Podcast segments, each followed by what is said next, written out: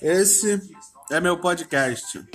Entra no meu mundo, na minha cabeça. Valeu, falou.